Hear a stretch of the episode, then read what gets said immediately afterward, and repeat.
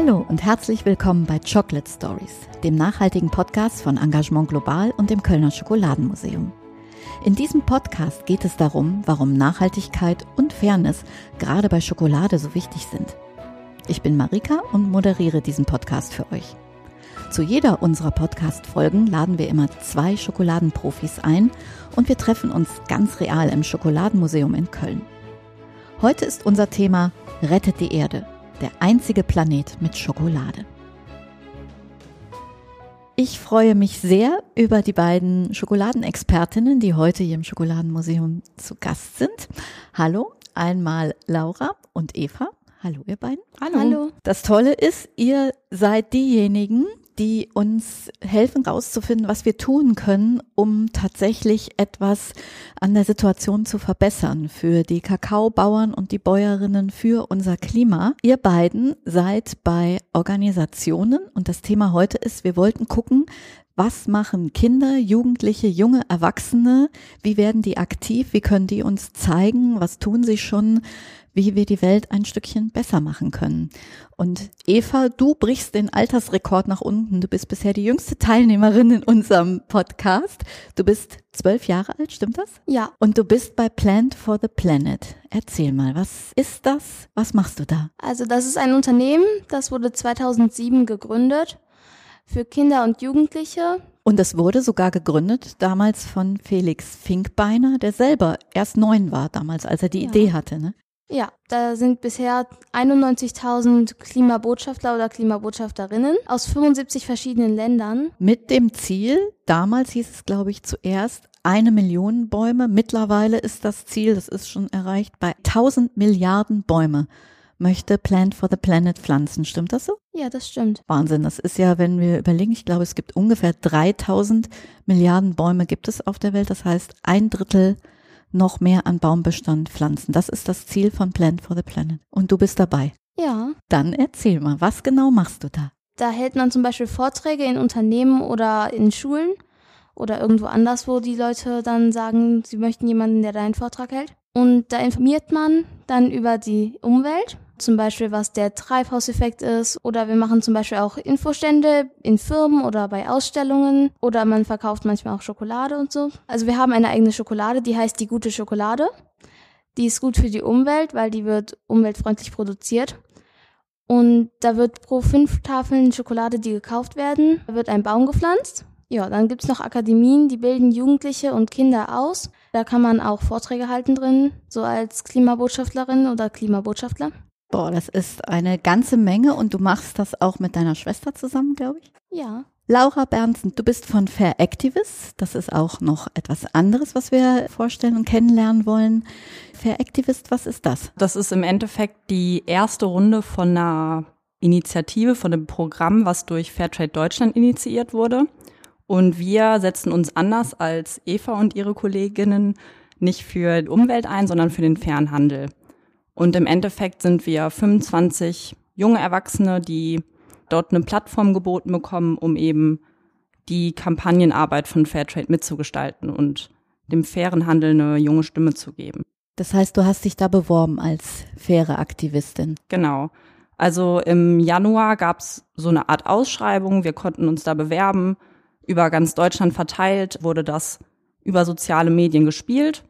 Und im Endeffekt sind wir jetzt 25 junge Erwachsene, sogar ein Mädchen aus Österreich ist dabei und sind jetzt die Truppe, die die diesjährigen Fair Activists bilden. Also es geht immer ein Jahr und du bist jetzt drei Monate dabei. Genau. Was habt ihr bisher gemacht? Bislang war so ein bisschen das theoretische Onboarding, nenne ich es jetzt einfach mal. Also wir haben verschiedene Schulungen bekommen zu Themen wie beispielsweise existenzsichernde Einkommen und Löhne, Arbeitnehmerinnenrechte, aber auch so Skill-Veranstaltungen, sage ich mal, zum Thema Advocacy-Arbeit. Und hatten auch schon die Möglichkeit, uns mit BotschafterInnen von Fairtrade zu unterhalten zum Thema fairer Handel, werden jetzt halt perspektivisch gesehen mit ersten Aktionen starten. Und da eben zum einen die Kampagnenarbeit von Fairtrade unterstützen, aber auch eigene Aktionen in den Städten oder bundesweit organisieren, um eben den Fernhandel ins Gespräch zu bringen. Moment mal. Was genau bedeutet eigentlich fairer Handel? Viele Produkte, die wir in Deutschland kaufen, werden in Ländern des globalen Südens angebaut. Der Kakao für unsere Schokolade stammt beispielsweise von der Elfenbeinküste, aus Ghana, Ecuador und weiteren Ländern in Mittelamerika, Afrika oder Südostasien. Doch wer bestimmt eigentlich, wie viel Geld die Menschen in den Anbauregionen für ihre Arbeit bekommen? Die Preise für den Kakao werden auf dem Weltmarkt gehandelt. Dabei geht es nicht immer gerecht zu. Viel zu geringe Löhne sind die Folge von niedrigen oder stark schwankenden Weltmarktpreisen. Der faire Handel setzt sich für gerechte Handelsbedingungen ein. Kleinbauernfamilien und Arbeitskräfte auf den Plantagen sollen durch ihre Arbeit ihren Lebensunterhalt nachhaltig sichern können. Kinderarbeit ist bei fairem Handel nicht erlaubt und niemand darf zur Arbeit gezwungen werden. Und jetzt weiter. Also ein Riesenprogramm, sowohl bei dir, Laura, wie auch bei dir, Eva. Warum macht ihr das? Also das liegt daran, dass mir die Umwelt sehr am Herzen liegt und irgendwann kann hier nichts mehr leben, wenn der Klimawandel immer weitergeht so. Deshalb muss man da auch was gegen tun und nicht irgendwann später, sondern wirklich jetzt und nicht immer nur weiter reden, sondern einfach auch mal anfangen. Wie alt warst du, als du angefangen hast? Also das war 2017, vor vier Jahren, da war ich dann acht. Respekt. Ja, Wahnsinn. Von Laura auch. Wie kam das, dass du mit acht das Gefühl hattest, ich will was tun? Also mir wurde da schon in der Schule erzählt, dass mit dem Klimawandel und dann dachte ich mir, da möchte ich auch mithelfen und dann haben wir gesehen, da gibt's ja etwas, das heißt Plan for the Planet und dann haben wir gesehen, ach, da kann man teilnehmen und dann bin ich da halt mal hingegangen. Dann war ich bei dieser Akademie, habe ganz viel gelernt über den Klimawandel. Wir haben auch eigene Bäume gepflanzt. Und war das für dich wichtig, dass die Idee auch von einem anderen Kind kam und dass da so viele Kinder mitgemacht haben? Hat dich das irgendwie noch weiter motiviert oder war das wichtig oder war das egal? Es war mir eigentlich relativ egal, von wem die Idee war. Aber ich fand es eigentlich auch gut, dass da eher so Kinder und Jugendliche waren und nicht, dass ich da unter ganz vielen Erwachsenen saß. Wie ist es bei dir, Laura? Warum machst du das? Wie bist du dazu gekommen? Ich glaube, bei mir spielt so mein persönliches Interesse einfach am Thema fairer Handel da auf jeden Fall mit rein. Das ist einfach ein Thema, was mir sehr am Herzen liegt, den ProduzentInnen vor Ort eben eine Stimme zu verleihen und da eben auf Missstände oder Dinge, die einfach momentan noch nicht fair laufen, hinzuweisen und gezielt Gespräche drauf zu lenken. Auf der anderen Seite finde ich die Idee halt total spannend, sich mit jungen Erwachsenen in meinem Alter zu vernetzen und gemeinsam was zu bewegen, gemeinsam aktiv zu werden und Erfahrungen oder auch Wissen, was wir bereits sammeln konnten, auszutauschen. Und wenn das beides zusammenkommt, dann entsteht Motivation, ja. Hast du das Gefühl, dass du was bewegen kannst? Auf jeden Fall.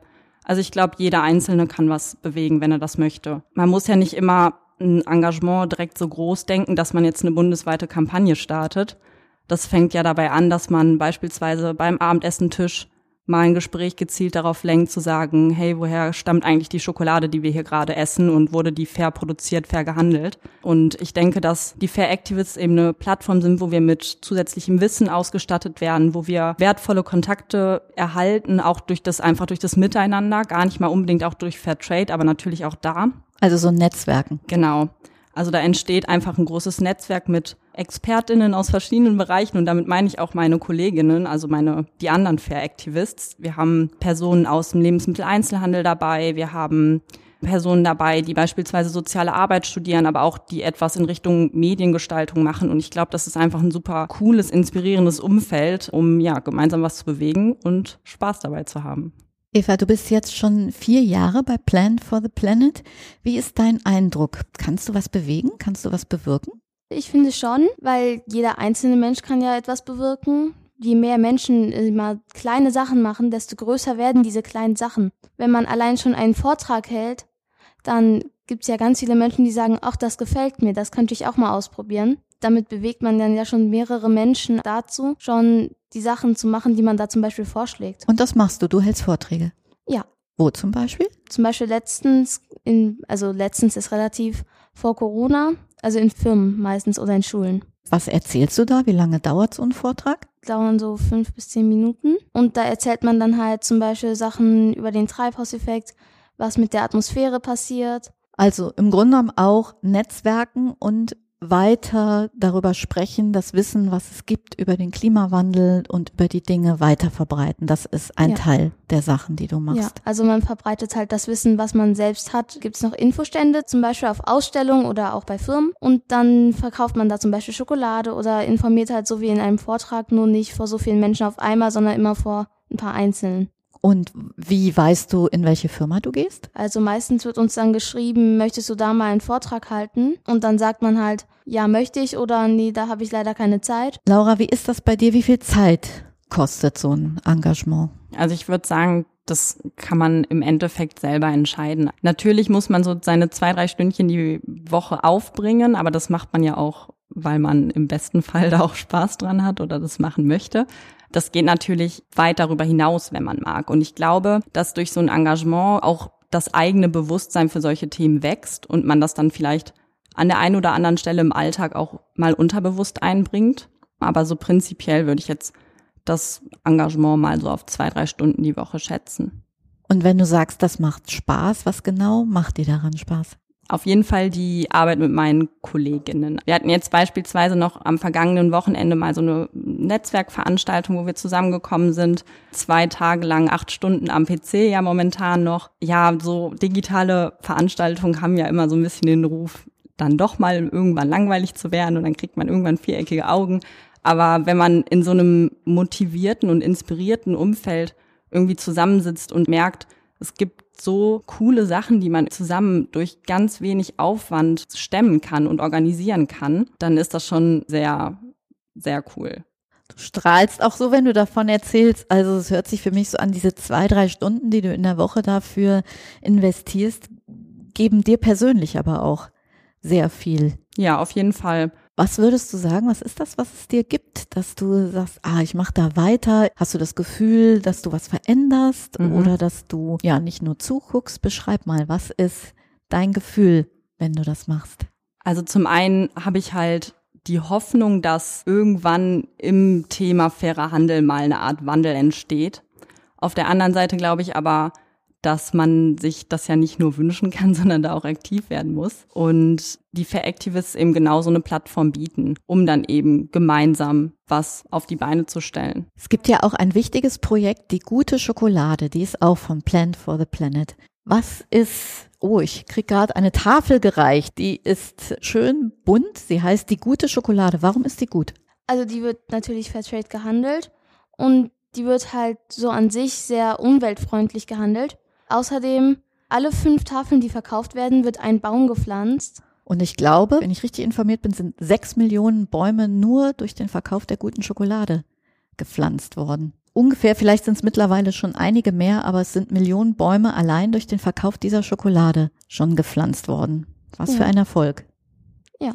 Laura, bei den Fair Activists, was steht da jetzt für dich an? Also wir haben verschiedene Kampagnen, die dieses Jahr jetzt noch laufen, in Verbindung mit dem fairen Aufbruch, wo wir eben gezielt Botschaften platzieren möchten, um den fairen Handel da eine Stimme zu geben, wie beispielsweise fairer Handel bei der öffentlichen Beschaffung zum Beispiel eine Rolle spielt, aber auch existenzsichernde Einkommen und Löhne für ArbeiterInnen in den Produktionsländern, wie ja beispielsweise so durch so eine Schokolade wie die gute Schokolade. Und wir haben aber auch noch einige andere Aktionen geplant, zum Beispiel wird da jetzt gegen Weihnachten, wenn der Schokoladenkonsum ja auch wieder ansteigt, die Sweet Revolution starten, wo es dann auch nochmal gezielt um Kakao als Rohstoff gehen wird. Aber wir haben auch auf jeden Fall noch ganz viele kleinere Aktionen geplant, wo wir, also beispielsweise letztes Wochenende ist dann eine der Veraktivistinnen mal im Bananenkostüm über die Straße gerannt und hat dazu aufgerufen, faire Preise für Bananen und faire Arbeitsbedingungen für Bananen.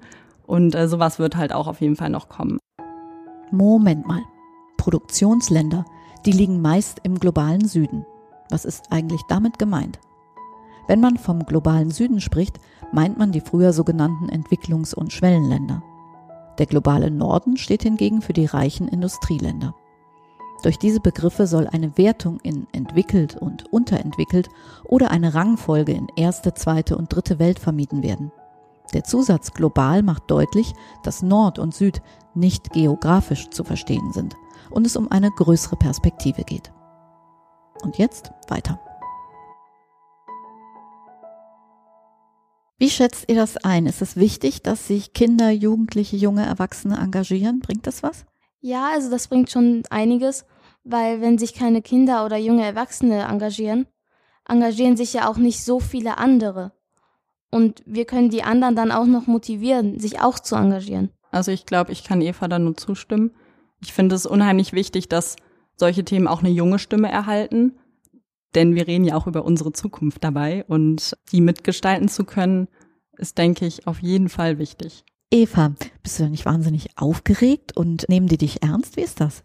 Also sie nehmen mich ernst, weil sie wissen ja, dass ich zu einer Umweltorganisation gehöre. Es ist jetzt nicht so, dass die da nur stehen mit ihren Handys und sagen, wann ist das endlich vorbei, sondern die interessieren sich auch wirklich für dieses Thema. Da wird man schon wirklich ernst genommen. Ah, das ist ja gut zu hören. Und bist du nervös, wenn du da stehst? Ja, sehr. Aber ich krieg's hin. Hast du einen Tipp, wie man mit so Nervosität dann umgeht? Wenn jetzt irgendjemand sagt, boah, ich finde das wahnsinnig spannend, was die, die Eva da macht, aber boah, in so ein Unternehmen, das würde ich mich nie trauen, dann kann ich da nicht mitmachen.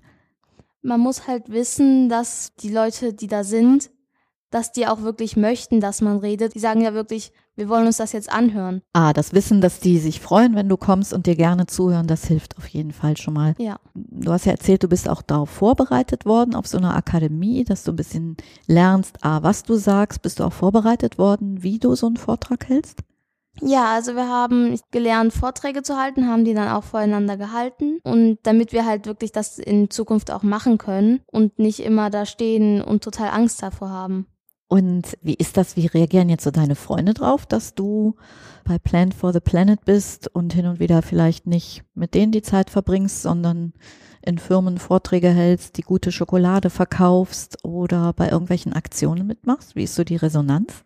Also meine Freunde akzeptieren es halt und sie finden es auch eigentlich relativ gut, dass ich das mache, weil sie finden es auch wichtig, sich für die Umwelt einzusetzen. Sie machen es zwar nicht selbst, aber sie finden es wirklich sehr wichtig. Und deshalb sagen die auch, dass es okay ist, wenn ich mal nicht was mit ihnen mache, sondern eher was für Plan for the Planet. Laura, wie ist das bei dir als Fair-Aktivist? Wie reagiert dein Umfeld? Größtenteils mit Neugierde. Also ich wohne in einer Wohngemeinschaft und meine MitbewohnerInnen, die sind immer die ersten, wenn ich wieder ein Seminar hatte, die mal wieder ein paar Fakten rund um Kaffee, Schokolade und Bananen hören möchten. Ähm, das sind immer wieder, ja, lustige Gespräche.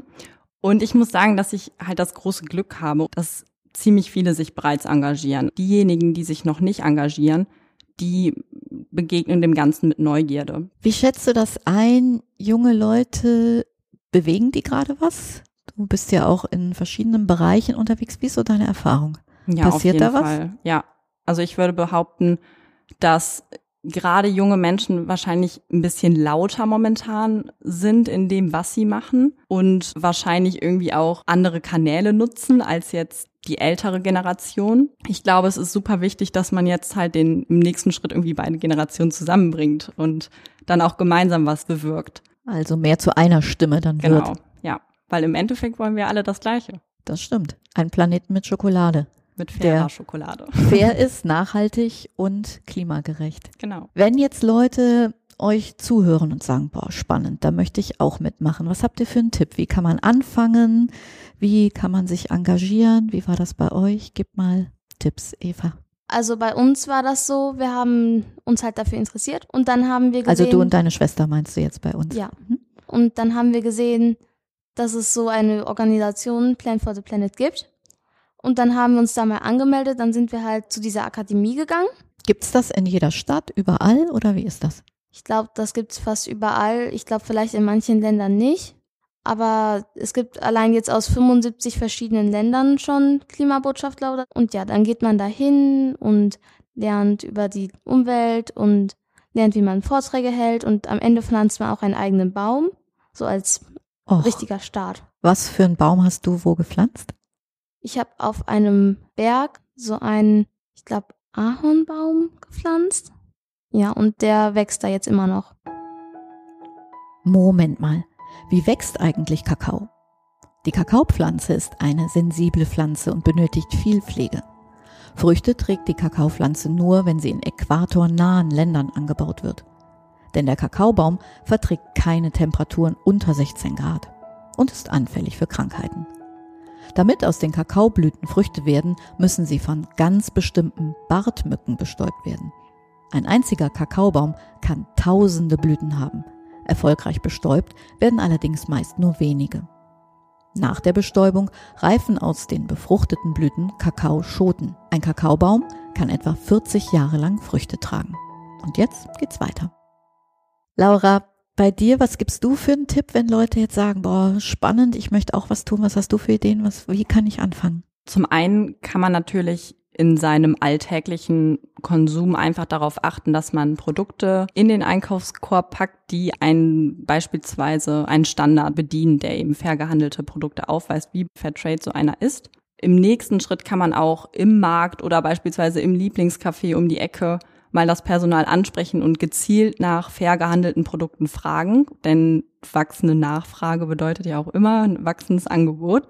Außerdem hat Fairtrade halt verschiedene Initiativen. Das fängt an bei den Fairtrade Schools über die Unis und die Städte, wo eben in jeder Fairtrade Stadt eine Steuerungsgruppe sitzt. Die kann man sich ganz einfach auf der Fairtrade Homepage raussuchen und mit denen in Kontakt treten und dann einfach mal an so einer Mitgliederversammlung teilnehmen. Und darüber wird man dann, glaube ich, recht schnell darüber informiert, was man so für Möglichkeiten hat oder kann auch eigene Ideen einbringen und so wird dann ein Engagement, glaube ich, ganz schnell möglich. Herzlichen Dank. Wenn ich euch so zuhöre, finde ich, kann man gar keine Ausrede mehr gelten lassen, dass man nichts tun kann. Möglichkeiten scheint es da wirklich sehr viele zu geben. Vielen Dank, dass ihr euch die Zeit genommen habt und hier gewesen seid bei unseren Chocolate Stories im Schokoladenmuseum. Der Podcast ist eine Produktion vom Schokoladenmuseum Köln und Engagement Global im Rahmen des Programms Entwicklungsbezogene Bildung in Deutschland. Der Podcast wird finanziert mit Mitteln des Bundesministeriums für wirtschaftliche Zusammenarbeit und Entwicklung. Mein Name ist Marika Liebsch. Vielen Dank fürs Zuhören. Tschüss.